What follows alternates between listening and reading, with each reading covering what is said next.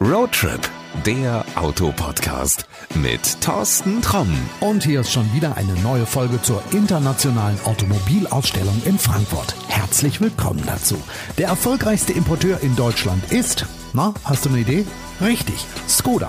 Die tschechische VW-Tochter überzeugt viele Autokäufer mit tollem Design, aktueller Technik und einem Preis-Leistungs-Verhältnis, das es in dieser Form selten gibt. Deshalb habe ich den Skoda-Stand besucht und geschaut, was es auf der IAA alles zu sehen gibt. Eine Marke, die ganz viel mit Motorsport zu tun hat. Und jetzt muss ich eine kleine Geschichte erzählen. Der Mann, der hier neben mir steht, der hat auch ganz viel mit Motorsport zu tun. Den kenne ich nämlich fast seit 20 Jahren. Ulrich Betscheiler war mal ganz früher in der STW als Pressesprecher unterwegs. Daher kennen wir uns. Da war es noch die Marke Peugeot. Inzwischen ist die Marke eine andere, aber ich glaube, so ein bisschen das Motorsportfeuer brennt immer noch in dir, oder? Also in mir sowieso. Danke, ja. Äh, klar, Motorsport ist und bleibt ein interessantes Thema. Und ich freue mich natürlich auch, dass bei Skoda Motorsport ein wichtiges Thema ist. Es liegt im Grunde auch in der DNA der Marke. Motorsport war schon immer ein Thema bei Skoda. Man erinnere sich nur an die vielen, vielen Rallye-Erfolge, die die Marke schon in den 30er Jahren hatte, später auch in den 60er, 70er Jahren. Und das setzt sich im Grunde bis heute fort, weil Skoda ist als Werksteam in der WRC 2, in der Rallye-Weltmeisterschaft, WSC2 unterwegs und ist natürlich auch ein großes Thema im Kundensport. Wir haben bei uns in Deutschland von Skoda Auto Deutschland ebenfalls ein Rallye-Team im Einsatz in der deutschen Rallye-Meisterschaft. Damit seid ihr einer der wenigen. Das macht, glaube ich, kaum ein Hersteller oder Importeur in der deutschen Rallye-Meisterschaft, Teams einzusetzen. So ist es. Aktuell ist Skoda die einzige Marke, die sich via Importeur, also offiziell als Marke hier engagiert. Wir fahren dieses Jahr die deutsche Rallye-Meisterschaft und unser Ziel ist natürlich auch, dass unser Team Fabian Krein und Tobias Braun die deutsche Meisterschaft gewinnen werden. Im Moment liegen wir da auch ganz gut dabei. Wir haben über die deutsche Rallye-Meisterschaft hinaus dieses Jahr auch die Rallye Deutschland gefahren, den WM-Lauf in Deutschland und haben es da geschafft, tatsächlich mit unserem Team, mit Kreim Braun, die WRC2-Wertung zu gewinnen. Und zudem hatten wir einen Doppelsieg, weil Marian Griebel ist ebenfalls unter unserer Flagge mit Unterstützung von Skoda Auto Deutschland gefahren und wurde bei der Rallye Deutschland Zweiter in der WRC 2. Mehr geht ja kaum noch. Also jetzt wird manch einer sagen, naja gut, aber ich will jetzt nicht unbedingt ein Rallye-Auto kaufen. Was haben die denn sonst da? Es gibt jede Menge Serienautos, die wir hier auf der IAA natürlich zeigen. Das Rallye-Auto haben wir dieses Mal zu Hause gelassen, weil wir genügend andere Themen haben. Wir haben ein paar Schwerpunktthemen. Ein ganz großes Schwerpunktthema bei uns ist das Thema Elektromobilität.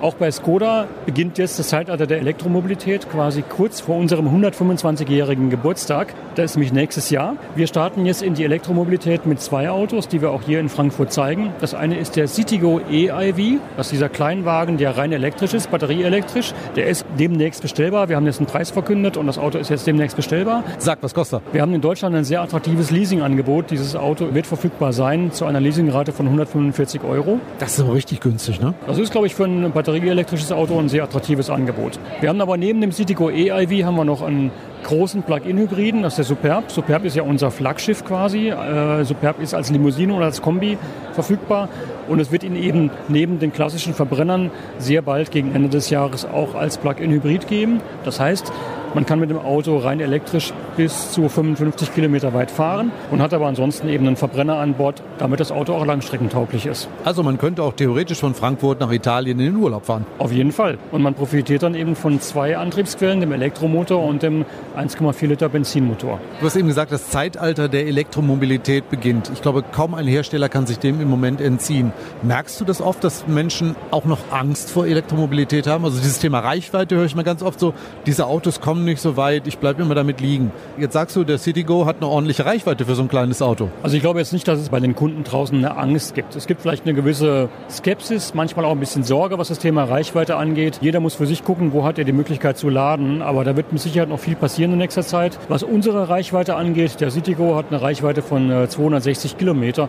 Das ist jetzt für einen Kleinwagen wirklich sehr, sehr viel und damit sind die Fahrten des Alltags sind äh, problemlos zu meistern. Wenn jemand jeden Tag zum äh, Büro pendeln muss, das ist damit gut machbar. Los, ich kram jetzt noch mal eine Statistik raus, die sagt, der Deutsche fährt im Durchschnitt pro Tag 70 Kilometer. Also könnte ich mit 260 Kilometer Reichweite wie lange fahren? Ja, zumindest mal auf jeden Fall dreimal die Strecke und dann habe ich immer noch Reserve. Also das heißt ja im Endeffekt, wenn ich solche Distanzen habe, ich muss nicht jeden Tag das Auto laden. Ja? Und dann kann ich überprüfen, gibt es irgendwo eine öffentliche Ladesäule, gibt es bei meiner Firma eine Ladesäule oder kann ich das Auto zu Hause bei mir in der Garage mit dem normalen Stromkabel aufladen, was ja auch geht. Wollte ich gerade sagen, das geht auch. Also ich kann den auch ganz normal an eine 230 Volt Steckdose hängen und irgendwann ist er dann voll. Genau, so ist es. Das geht auch, es dauert halt ein bisschen länger. Abends hinstellen, morgens voll losfahren. Genau, genau. Hast du Elektroautos schon persönlich gefahren? Ja, ich habe solche Autos schon gefahren und ich muss sagen, das macht richtig Spaß. Es gibt ja Menschen, die sind da auch skeptisch, wo bleibt der Spaßfaktor? Nein, das macht richtig Spaß, weil so ein Elektroauto hat ja zum Beispiel den Vorteil, das Drehmoment liegt ja sofort an. Elektromotoren haben immer ein sehr hohes Drehmoment. Das ist nun mal einfach Physik, die da stattfindet.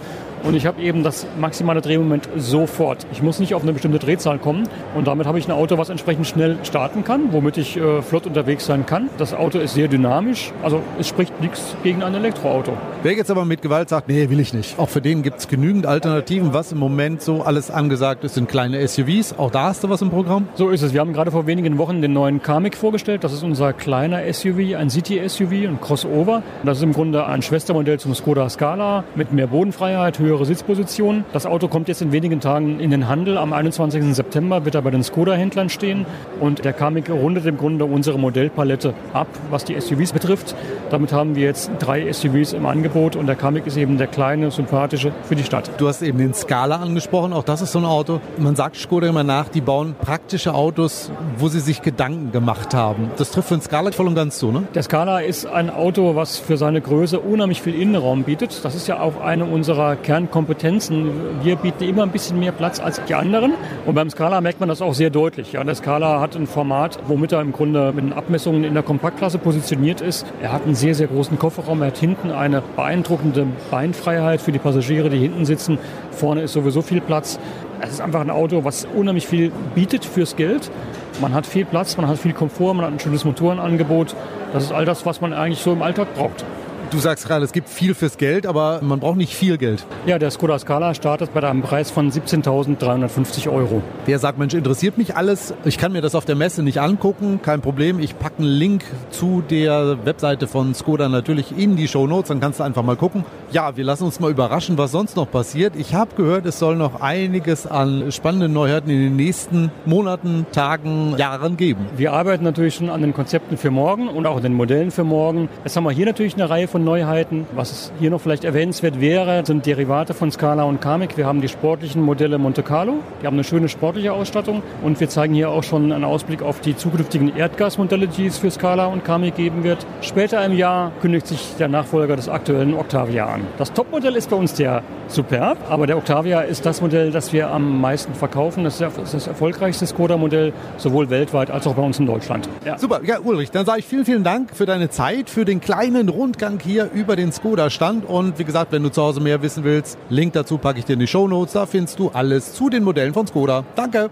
Vielen Dank. So, und das war's auch schon für heute. In der nächsten Folge schauen wir mal, was es bei Ford zu sehen gibt. Und wie immer der Tipp, abonniere unseren Podcast, damit du up to date bleibst. Du findest uns auf allen bekannten Plattformen. Auch für die Amazon Alexa gibt es einen kostenlosen Skill und der ist richtig cool. Probier es einfach mal aus. Also, bis bald und gute Fahrt. Das war Roadtrip, der Autopodcast mit Thorsten Tromm.